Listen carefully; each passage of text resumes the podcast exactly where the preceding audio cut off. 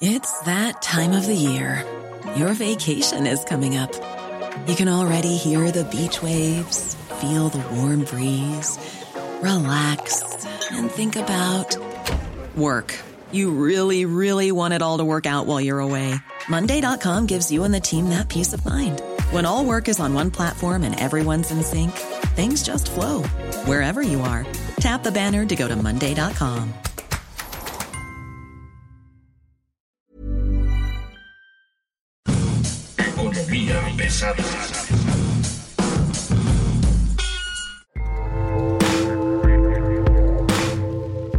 ¿Cómo están ustedes? Bienvenidos, buen día. Están ustedes llegando al territorio inhóspito de economía pesada. Mi nombre es Luis Carriles, arroba Luis Carrujos, y como siempre es un gusto que esté usted con nosotros hoy en que vamos a hablar de un solo tema y es la reforma eléctrica, los costos que implica el Parlamento abierto, las políticas que se han generado, todo el desastre que se está armando alrededor de esto y que incluye, por supuesto, el Tratado de Libre Comercio, la relación con Estados Unidos, la visita digamos, no solicitada de Jenny Granholm, la secretaria de Energía de Estados Unidos, la visita del enviado especial de Joe Biden, Kerry, los dichos corregidos, aumentados del embajador Ken Salazar, la presión de Estados Unidos hacia México comienza a crecer. Está en la mesa la posibilidad de que en un momento dado la decisión de Estados Unidos sea, bueno, pues nos vamos del Tratado de Libre Comercio, al fin y al cabo tú no lo quieres respetar. Y con nosotros está un poco para intentar aclarar estas cosas, aclarar, desmentir, desmenuzarlas. Víctor Ramírez, especialista en sector eléctrico y uno de los promotores más importantes en energías eólicas y solares. Víctor, ¿cómo estás?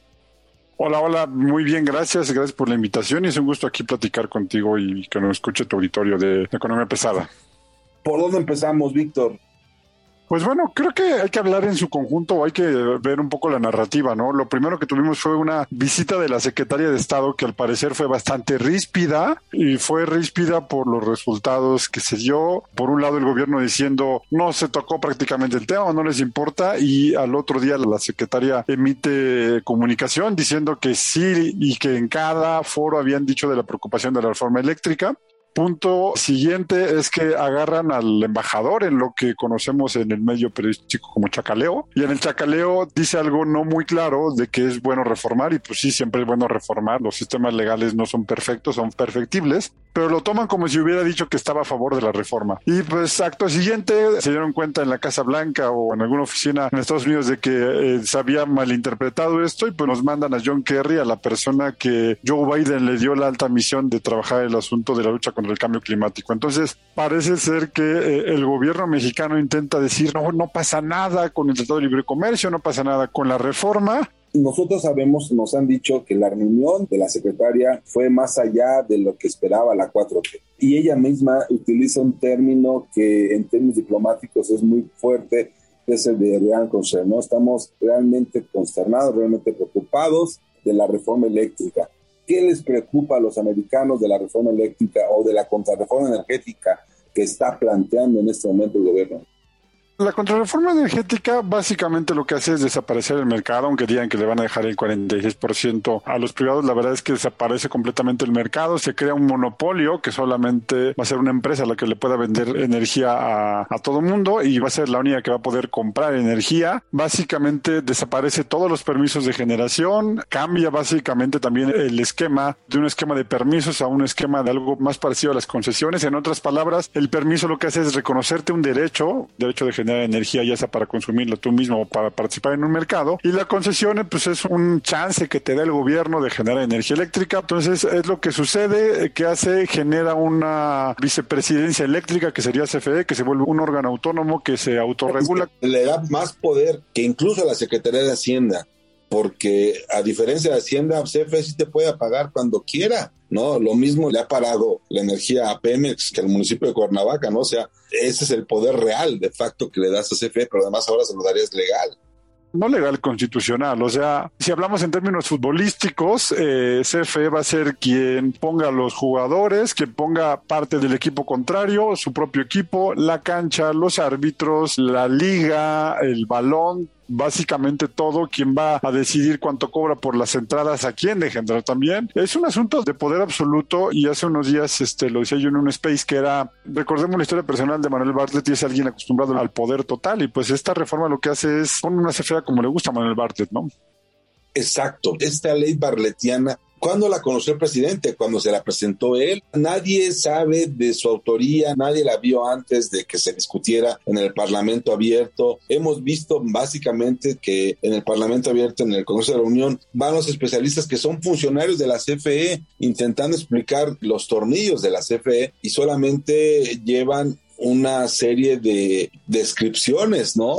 De la propia exposición de motivos, no llevan un dato concreto, un dato fuerte y terminan hablando sobre salvar a México y a la patria salvando a la CFE un dato, una gráfica que han sacado en la que dicen es que los privados generan más con gas que renovables. Eh, ¿Es real el dato? Sí, sí es real. Es un dato correcto. No es correcto desde el punto de vista de que muy buena parte, yo diría más de la mitad de la generación con gas que hacen los privados lo hacen a solicitud expresa, y me refiero a quienes decidió la tecnología, a solicitud expresa de CFE. O sea, los productores independientes de energía generan con gas porque CFE solicitó que generaran con gas y licitó en esos términos las plantas. Entonces, esa verdad a medias la repiten y la repiten y usan la misma gráfica. Y lo que hemos visto de un lado es la misma pregunta o la misma afirmación un tanto cuanto falaz, repetida n veces y aclarada n veces, pero se sigue usando de esa manera. Entonces, bueno, pues la realidad es que a quienes mandaron, y acuérdate que se filtró por ahí una presentación de CFE, los mandaron a decir lo mismo y a basarse en,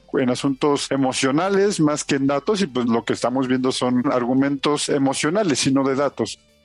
¿Por qué no vemos a ciudadanos de a pie en esta discusión de Parlamento abierto? ¿Por qué la industria eléctrica se ha concentrado en académicos con datos muy viejos, muy atrasados, empresarios que dicen, no es posible que me quieras cobrar tres veces más la energía, ¿no? Porque es el cálculo que se está estimando, ¿no? Y no vemos al ciudadano de a pie. ¿Cómo queda el ciudadano de a pie en esta reforma? El ciudadano que quería poner su techo solar para su casa, la primera, recordemos que hasta el año 2013, por lo menos, la gran mayoría de los usuarios de energía eléctrica eran consumidores de un monopolio. Y entonces, pues lo que sucede es que no éramos responsables más que de pagar nuestra factura y pues no nos interesaba si eran líneas de transmisión, de distribución a lo que estábamos conectados. No había nada más, ¿no? En 2013 se liberaliza esto. Desde los 90 la industria empieza a trabajar, pero el ciudadano de a pie como que no le interesaba porque no le afectaba o, o no veía las afectaciones reales. Entonces, hay muy poca gente preparada en el asunto. Es un asunto técnico bastante complejo y que un ciudadano eh, difícilmente se va a meter sin algún interés específico. Hay un dato muy curioso que hemos visto en encuestas y es que dicen que la mayoría de la gente apoya la reforma, pero cuando la conocen, la mayoría de la gente no la entiende, ¿no? Entonces lo que nos está diciendo es que en realidad es alta la popularidad del presidente, lo consideran buena onda, pero no entienden la reforma y cuando la entienden, pues obviamente no la apoyan.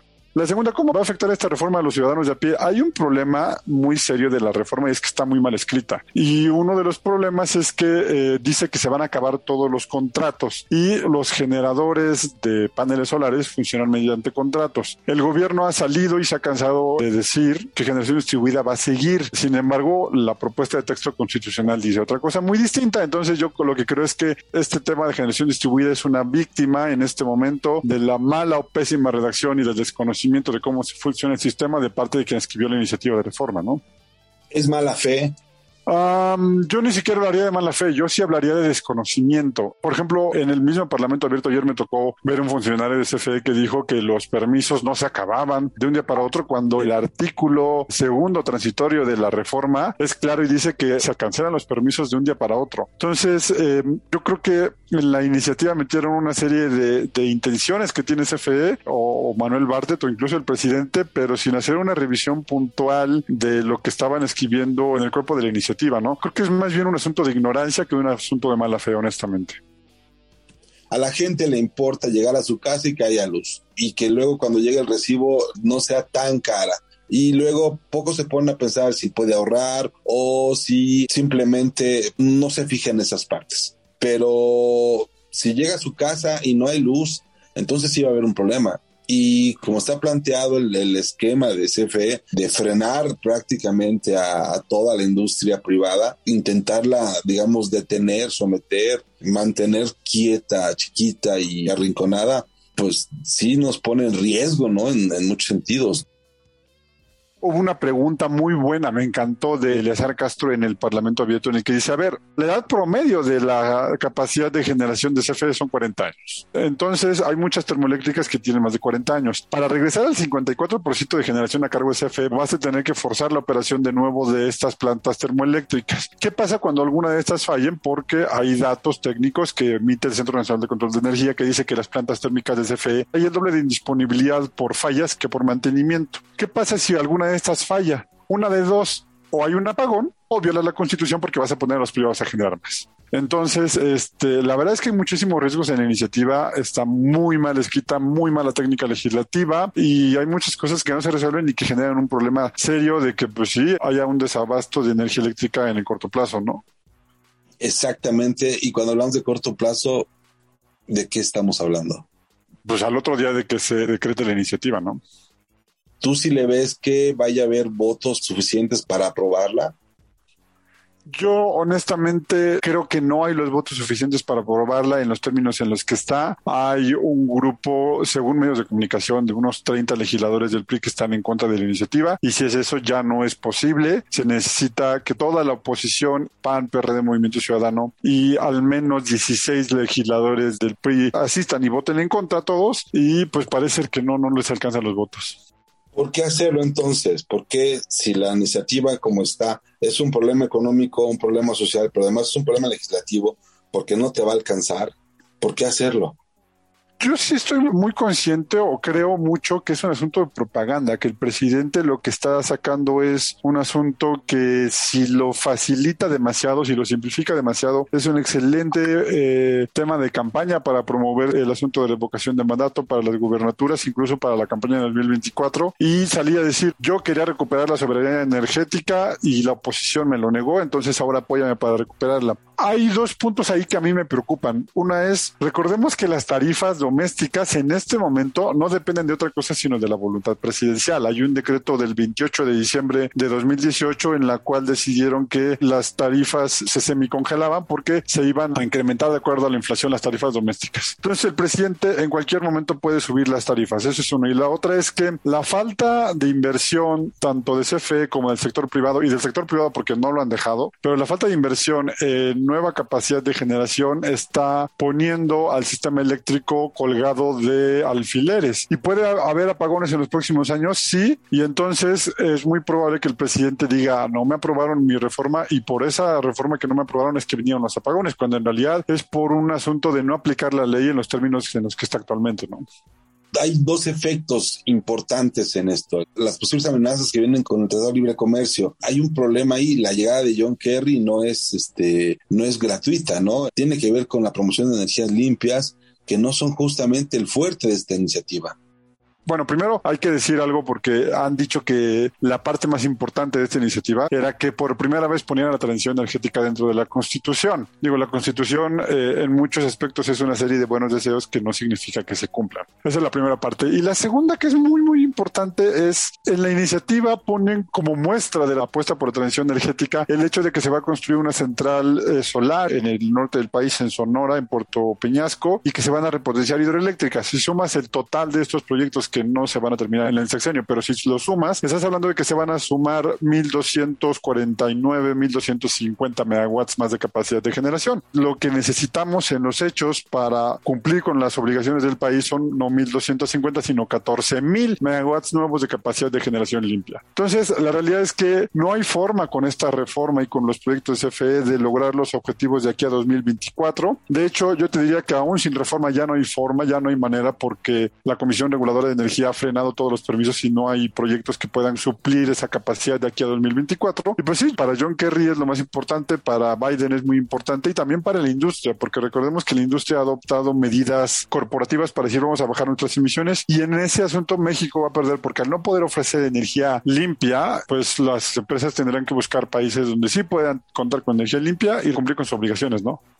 Yo concluiría con esto. No sé si tendríamos que hablar sobre los precios de los energéticos en el corto plazo.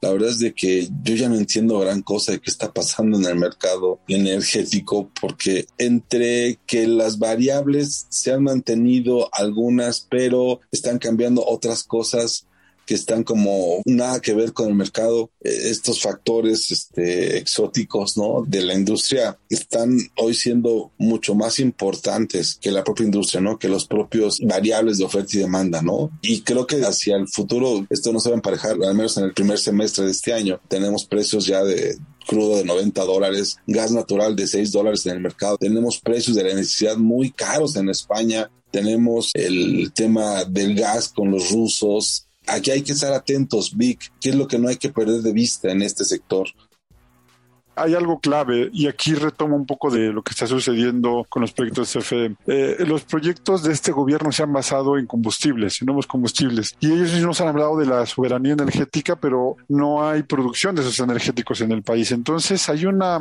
disonancia cognitiva ahí en el decir apuesto por la soberanía, pero no trabajo para la soberanía. La soberanía debería de ser buscar cada vez más fuentes renovables que no dependamos entonces de combustibles extranjeros o que tengan que traer del extranjero que no hay que perder de vista en este momento, primero que que tenemos un sistema regulatorio único en el mundo, ha tomado cosas de, otros países, pero por ejemplo es absurdo y es falaz comparar México con España, por ejemplo, o comparar México con Estados Unidos. Es curioso, pero mucha gente de CFE ha llegado a los foros del Parlamento Abierto a querer comparar a México con Estados Unidos. La verdad es que en Estados Unidos está prácticamente todo liberalizado y en México nada más una parte. No hay que perder de vista que en el largo plazo estamos en una revolución energética muy, muy interesante. Están hablando mucho de litio, pero casi nadie ha hablado del hidrógeno, que parece ser el que podrá sostener muy buena parte de la demanda como vector energético en el futuro y que yo creo que si se lograra esta iniciativa pasar a aprobar,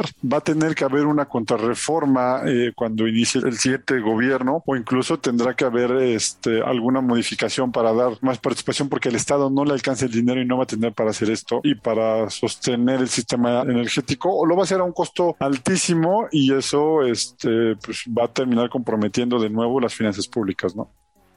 Solo hay que tenerlo muy claro. A Estados Unidos, y lo dice muy claramente John Kerry, queremos que la reforma eléctrica cumpla con el TEMEC.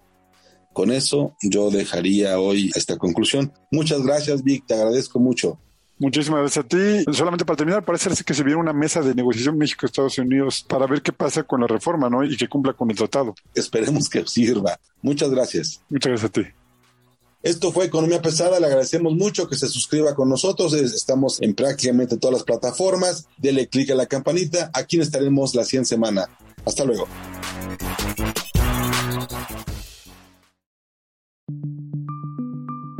Esta es una producción de la Organización Editorial Mexicana.